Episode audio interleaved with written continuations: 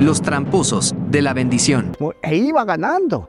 En efecto, antes de dejar al varón con el que luchaba, le pide que lo bendiga. Él discierne que es un ser espiritual celestial y le dice, no te soltaré hasta que no me bendigas. Aquí es donde viene eh, aquel famoso canto en las iglesias pentecostales antiguito que cantábamos, Jacob luchó con un ángel por una bendición.